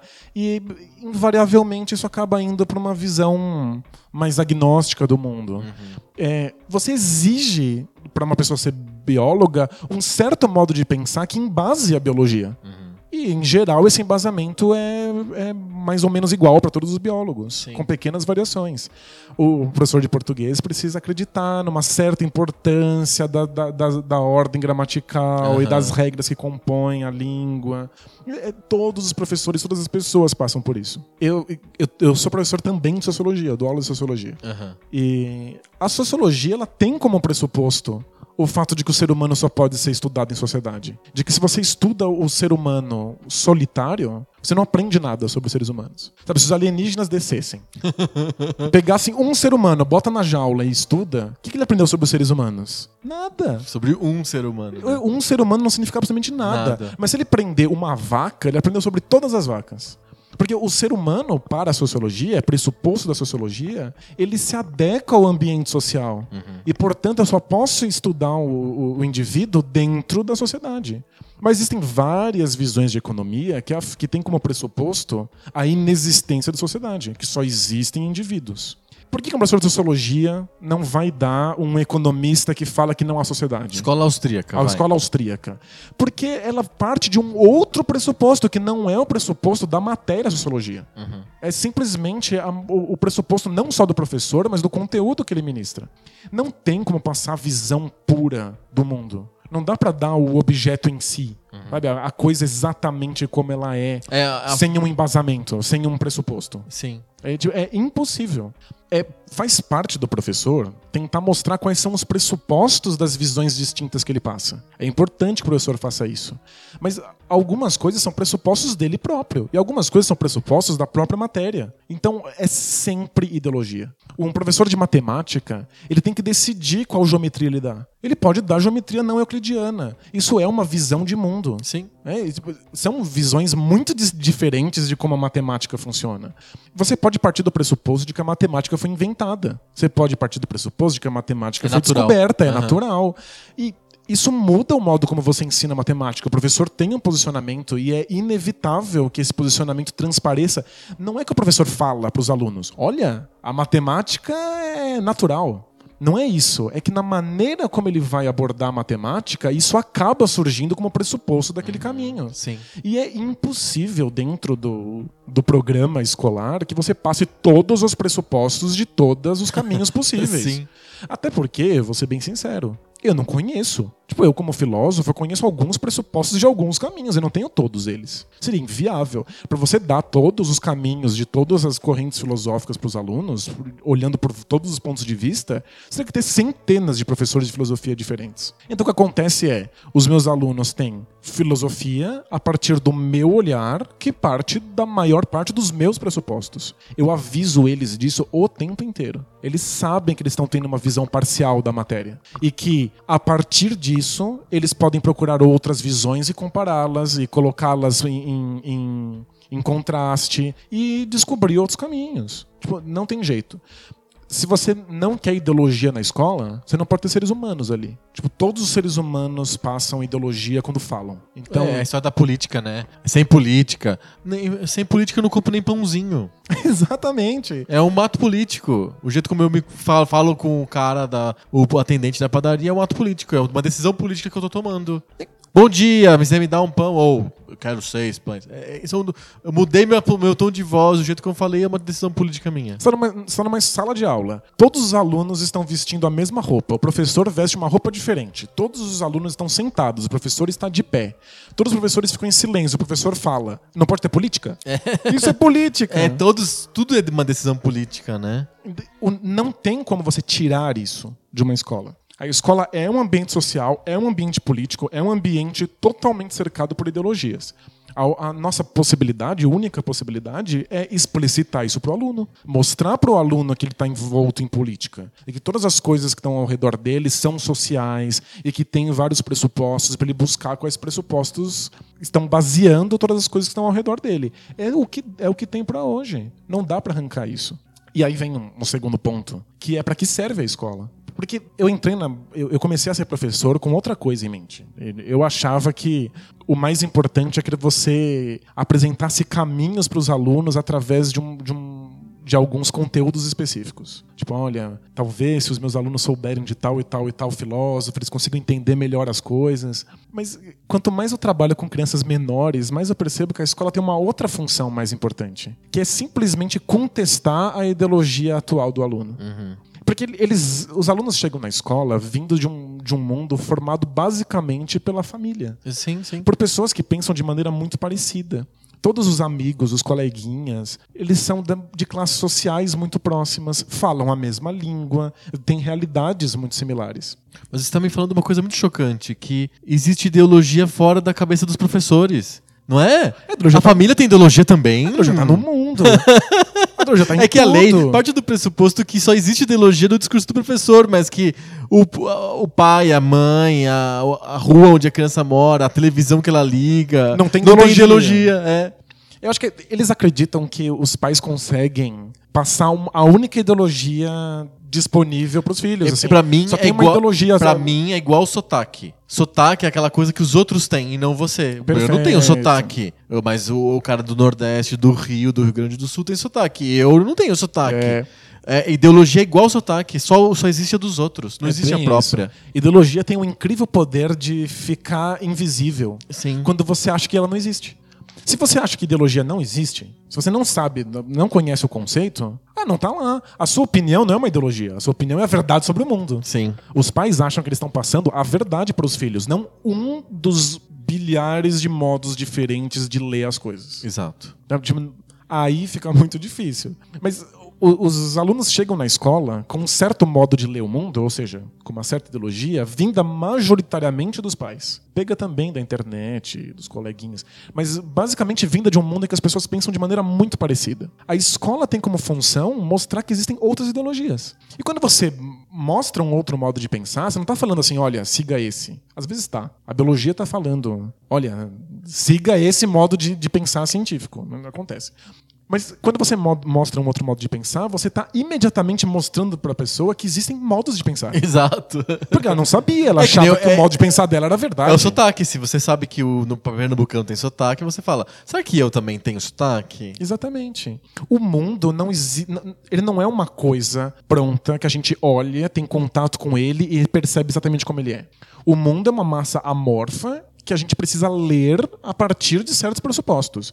A partir da sua língua, a partir da- da- do seu conceito de sociedade, de política. E aí cada um lê uma coisa diferente, dependendo de onde partiu. Aliás, essa- talvez essa seja a grande graça da filosofia. É que um filósofo grego de antes de Cristo e um que está vivo hoje em dia são lidos um do lado do outro, porque um não deixou o outro ultrapassado. A gente sabe que eles estão simplesmente partindo de pressupostos diferentes.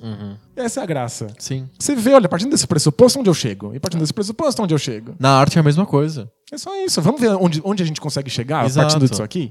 E aí a escola tem essa função fantástica de mostrar para os alunos que ideologia existe, que existem outros modos de pensar o mundo. Não é tipo, pense assim. É, olha, existem outras possibilidades. É abrir o leque cultural, inclusive. É a possibilidade de que o aluno entenda pessoas que pensem diferente dele. E é óbvio. E é isso que os pais entram em desespero, abre a possibilidade do filho perceber que ele quer pensar diferente. Exato. Ou que ele pode pensar diferente. Então, ele- o que ele está acontecendo é que essas pessoas não entendem para que serve a escola.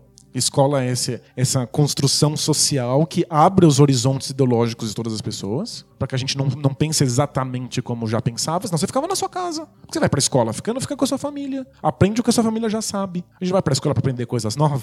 Sim. E não é só conteúdo, é também os pressupostos desses conteúdos. E eles não entendem que tudo é ideologia. Que tudo é um modo de ler o mundo. O mundo não é de uma maneira que pode ser lida igual por todo mundo. E por que que essas pessoas pediram esse bolaram esse projeto de lei? Então, O que que incomoda nessas pessoas? O que mais incomoda é a única coisa que é dita explicitamente no projeto de lei, que é a ideologia de gênero. Hum, Não tá lá falando sobre professores que falam sobre ateísmo, ou sobre professores que falam de, de partidos políticos ou de Marx. Embora isso, você abra a possibilidade para que pessoas reclamem disso. Na verdade, a- o projeto abre possibilidade das pessoas reclamarem sobre tudo. Qualquer coisa. Sobre qualquer coisa. Eu já chego nesse ponto.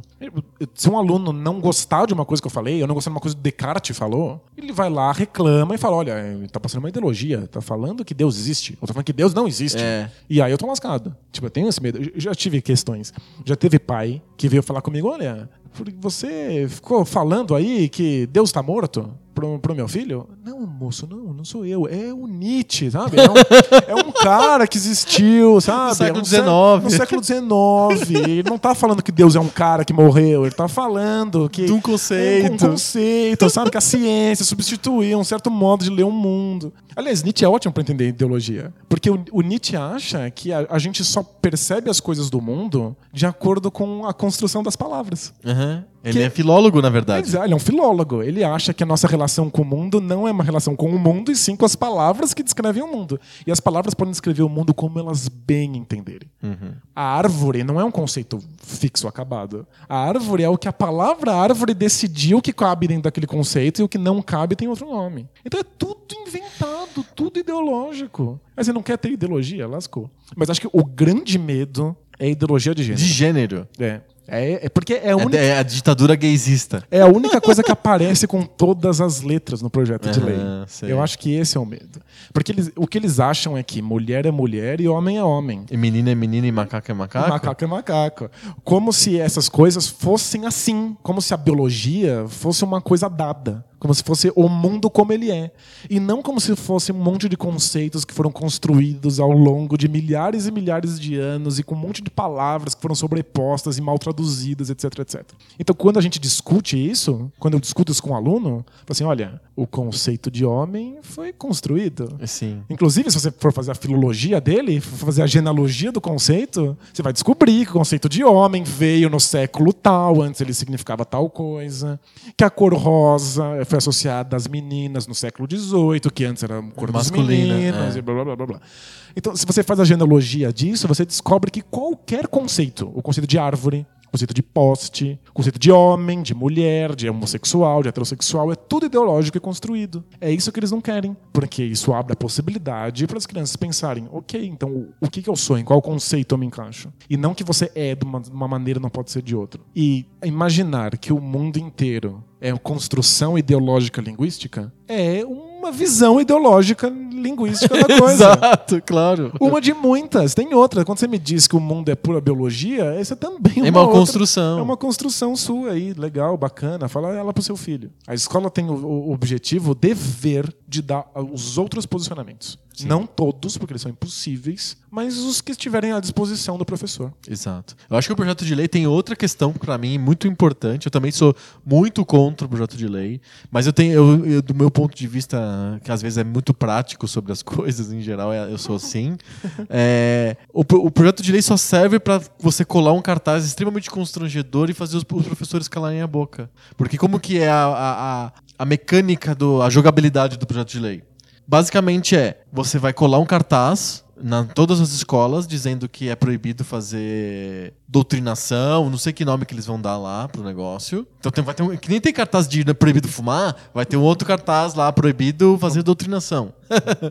Legal. Aí vai ter uma, uma- em cada sala de aula vai ter um uma coisa colada, um papel colado com a lista de coisas que são da, da, da lei lá. Não pode falar disso, não pode falar daquilo, não pode falar daquilo outro. Ok. Só que é tudo genérico, tudo aberto. Não pode fazer doutrinação religiosa, mas não explica o que, que é, como é que é e tal. Tem lá, não pode fazer doutrinação ideológica. É. Não sei o que isso quer dizer. O que, significa isso, né? Não faço ideia. Pode, é geleia, cabe em qualquer coisa. Cabe qualquer coisa, beleza. Aí esse é o primeiro ponto prático da lei, tem um cartaz.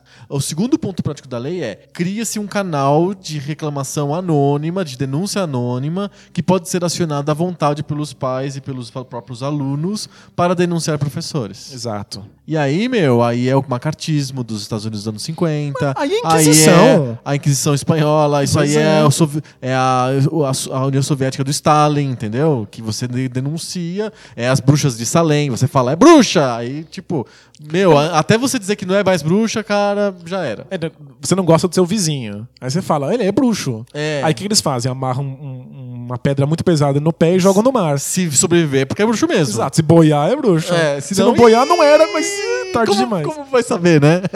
É, Eu só preciso de um aluno que não goste de mim. Por qualquer coisa. Por qualquer motivo. Inclusive motivos reais. Tipo, eles têm direito de não gostar de mim. Às vezes eu falo, faço porcaria. Eles têm vários motivos. Ele só precisa simplesmente ligar pro número lá e falar assim: olha, ele. Olha, o meu professor está fazendo doutrinação do- doutrinação ideológica. ideológica. Ah, muito bom. Vamos abrir uma investigação. Aí o que acontece?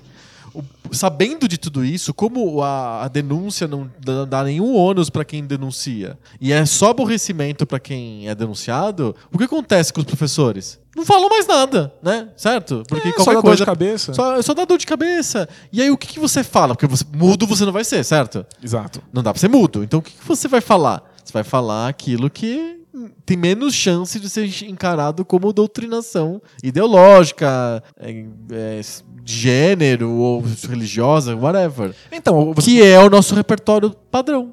a gente tá Que falando. é a ideologia padrão, que é o sotaque. Exato. Né? O sotaque que a gente não tem, né? Que aqui em São Paulo a gente não tem sotaque. Tem, você tem sotaque? Não, eu não tenho sotaque. A gente não tem sotaque aqui em São Paulo, tá, gente? Vocês estão achando que a gente tem sotaque, não é mentira. A gente não tem sotaque, os outros têm. Então a gente fala com o nosso sotaque porque o sotaque foi proibido. Então a gente, o que a gente faz? A gente fala o padrão, que as pessoas não enxergam como ideologia. É perfeitamente isso. É proibir o sotaque, e aí todo mundo deveria, por definição, ficar mudo. Isso, mas não. Mas a- não, a gente fala, Fala o com, so- nosso. com sotaque padrão, que é o É. sotaque invisível. Que a gente É acha que não, é sotaque. Exato. E é isso que vai acontecer. Quando você proíbe ideologia, o que acontece é que você só consegue falar na ideologia Já dominante. vigente, na É. dominante, É isso. porque ela é imperceptível. Então é por isso que. Ela não é vista como ideologia, ela é vista como a verdade. É, e por isso que a gente chama esse projeto de projeto conservador. Pra caralho, assim, pra usar o, o francês correto. É um, um projeto muito conservador. Não é neutro. Ah, é sem partido. Não é sem partido, não. É com muito partido. É uma escola com muito partido. E outra, de verdade, eu, eu conheço professores que têm posicionamentos políticos muito claros. E os alunos conseguem perceber o posicionamento político do professor nas entrelinhas, em qual é o viés que o professor leva a alguma matéria.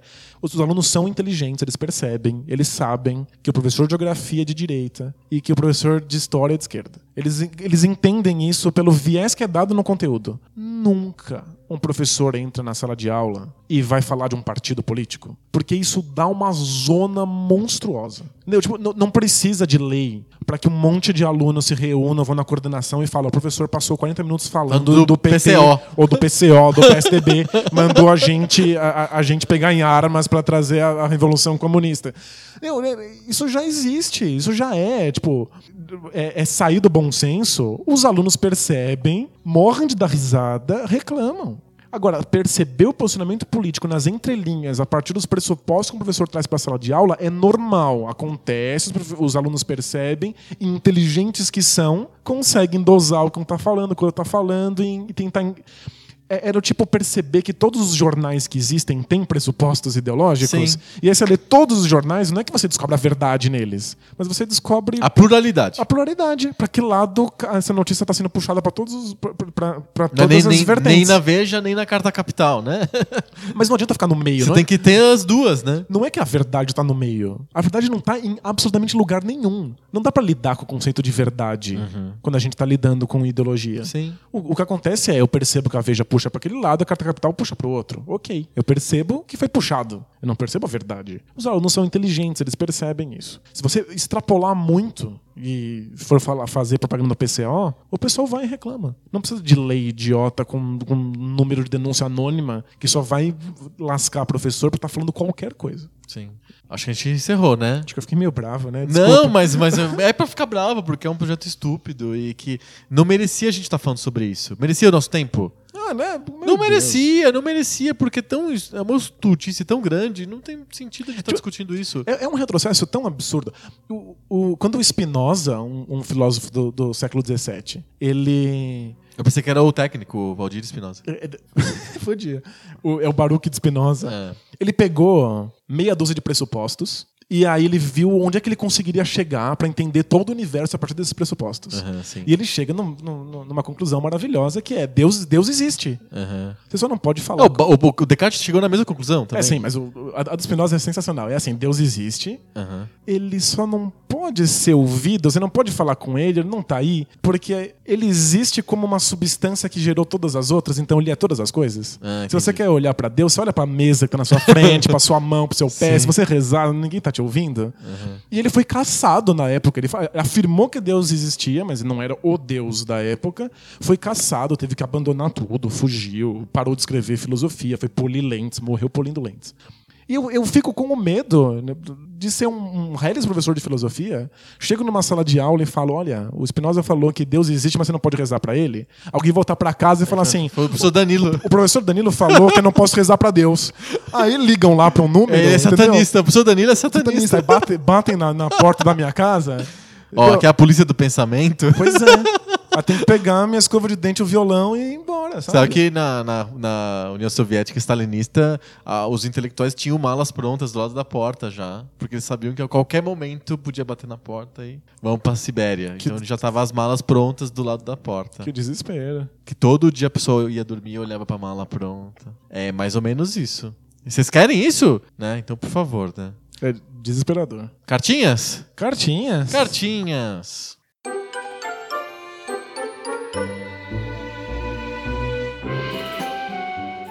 Cartinhas! Cartinhas. Cartinhas. Semana foi de Pokémon. Temos que pegar. O que pegou foi a febre do Pokémon nas últimas semanas. A gente não conseguiu escapar dela. Foi mais um dos 800 milhões de podcasts que foram feitos sobre Pokémon na semana passada. Até da nossa família, da família B9, teve outro podcast, o Braincast, que falou sobre Pokémon também. Então o repertório sobre Pokémon foi fartamente atendido. Você tem que pegar todos os podcasts que falaram de Pokémon. Exatamente. São 150. Todos eles.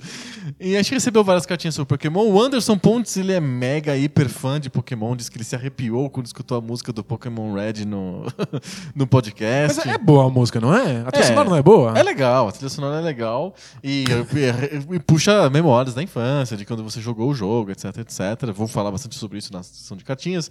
Mas o Anderson puxa a orelha da gente. Ah, é? É, com coisas que ele levantou, que ele percebeu que a gente deveria corrigir no que a gente falou do podcast passado. Então vamos lá. Ok. Primeira questão é: Eu posso me defender, não? deve? Ele disse que a gente deu a entender que todos os Pokémon, Pokémons. Pokémons não, Pokémons evoluem. E na verdade não, nem todo Pokémon evolui. É, mas eu- falei que os todos os Pokémons evoluem, É, eu não sei. mas alguns não evoluem mesmo. Não evoluem, né? Segunda coisa que ele fala é que pra trocar de Pok- Pokémons com teu amigo tinha que ser com o cabo Link. E ele disse que o cabo custava uma fortuna. É, Não eu- sabia. Não Eu não sabia ideia. também. Eu, eu tinha visto o cabo, o pessoal tinha na minha escola, mas ah, todo mundo era rico, então. Vai saber, né, o preço do cabo, né? O terceiro ponto que ele, que ele pega aqui é que, na verdade, o personagem do mangá não é o Ash. Nas primeiras temporadas ele é o Red. Eu nem sabia que existia um personagem chamado Red. ah, é porque quando o, o nome padrão que o jogo dá pro personagem, se você não nomeia ele, porque lembra que o personagem é um avatar louco, Sim. né? Se você não nomeia o Link, ele chama Link. E se você não nomeia o personagem do Pokémon, ele é o Red. Se Red. você tá no vermelho e Blue se você tá no, no- no Ah, azul. No azul. E aí o, o primeiro mangá japonês, acho que o personagem chama Red mesmo. Entendi. E no outro mangá, no, que o mangá mais próximo do desenho animado, que foi lançado inclusive no Brasil, em, em algumas edições, ele é o Ash mesmo. É o Ash mesmo. É. Entendi grande. São, Ah. são mangás diferentes, tem muita coisa de Pokémon por aí. Perfeito. Oh, Ele conta aqui, o Anderson, que a história de ficar apertando o botão sem parar pra capturar o Pokémon é mito e que ele via muitos amigos dele quebrando os Game Boys por causa disso. Porque os caras ficavam apertando o botão e. É, é mandinga, o pessoal fica apertando. Mas quando eu falei que o pessoal fica apertando o botão e até fazer o Pokémon não aprender o golpe novo, não foi pra capturar o Pokémon. Era foi em durante, batalha. Durante as batalhas mesmo, que você fica lá dando quick attack sem parar, e aí você aperta tanto o botão que a batalha termina, E e, você não- aí você esquece o golpe novo. Você ganhou um golpe chegou. novo, você nunca usa. É, você aperta, e, e- e você nem ganha ele, porque você fala, ele pergunta assim: você, quer Você quer- esquecer? Não. Aí você fala, não, e aí adeus. Perdeu, já era.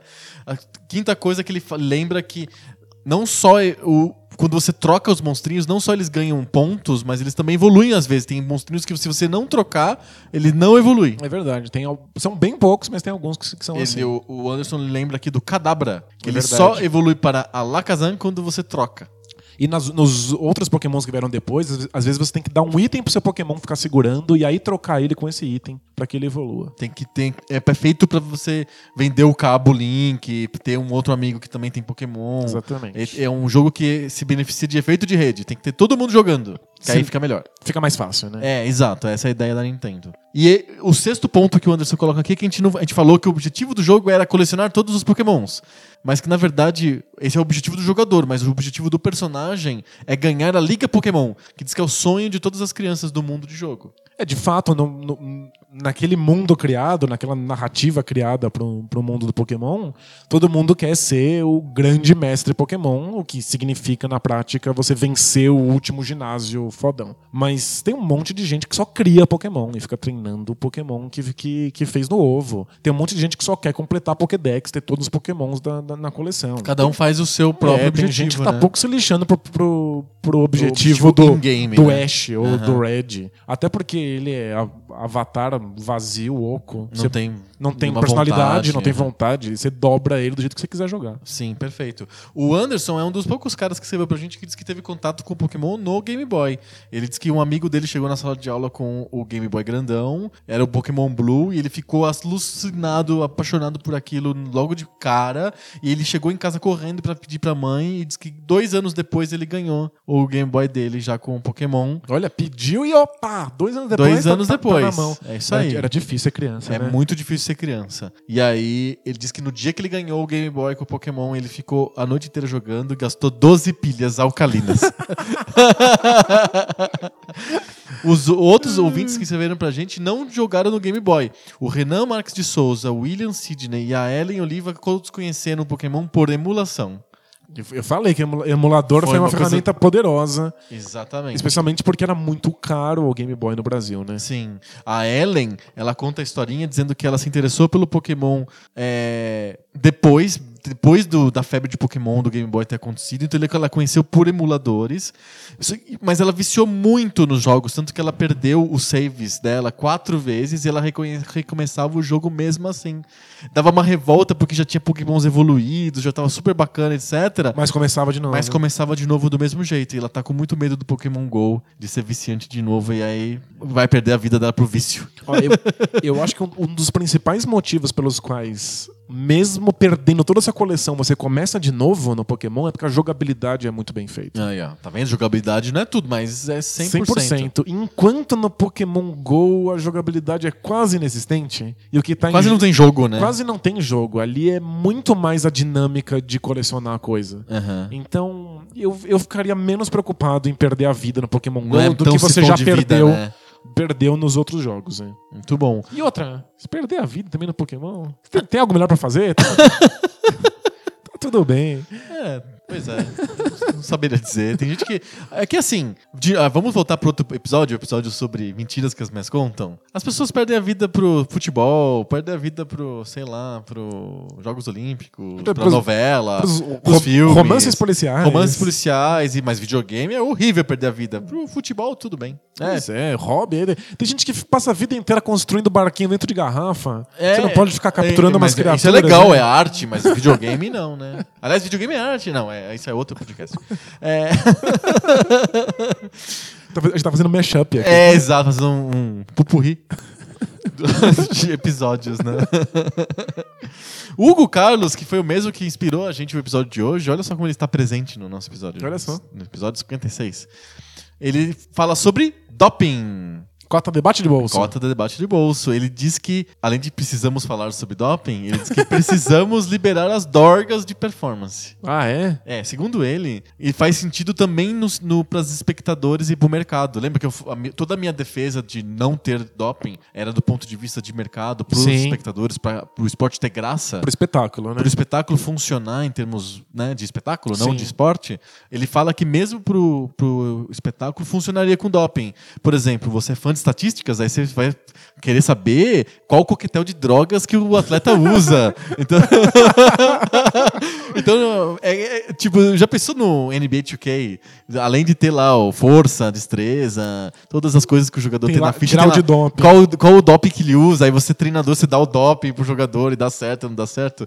E o Hugo Carlos acha que isso acrescenta mais ingredientes pro espetáculo, entendeu? Mas sabe- É, é um, é um jeito de enxergar as coisas. É um jeito, mas é tem um problema sobre esse lance de, de novas estatísticas.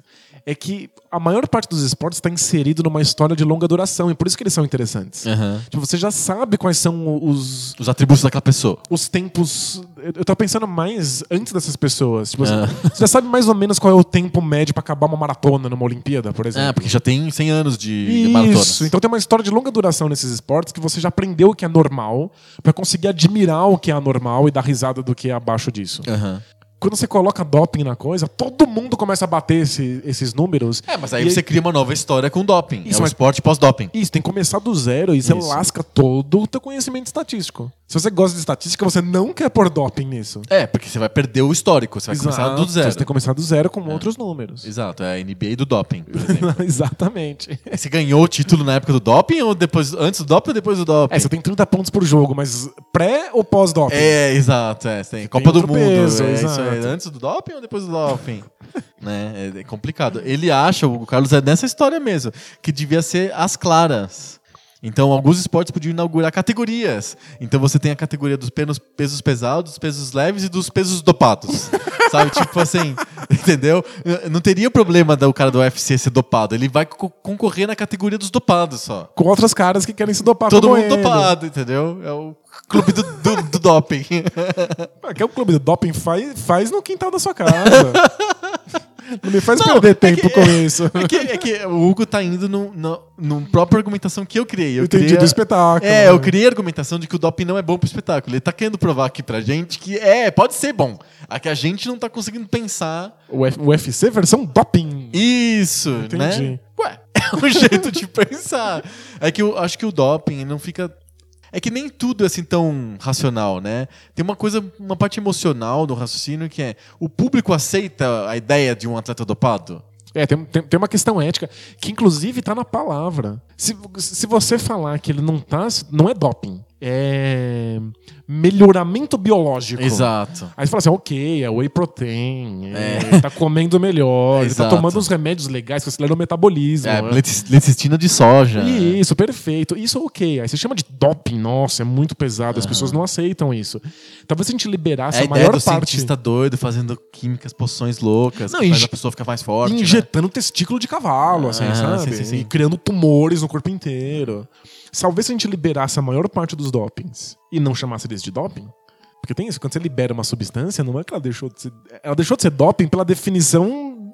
É uma coisa legal, né? médica, Jurídica, é. Exato. Não que da substância tenha mudado alguma coisa. Não, não, não. Então você libera esses dopings aí, mas mantém uma lista fechada de, olha, esses dopings aqui não pode usar. Aham. O resto dos dopings a gente usa e aí todo mundo vai aceitar porque não é doping, Sim. por definição da palavra. Uhum. Aí acho que não vai É, ter nenhuma existe, questão esse- existe, por exemplo, a questão da maconha. Maconha é listada, e aí tem jogador que fuma lá um baseado e acaba caindo no antidoping.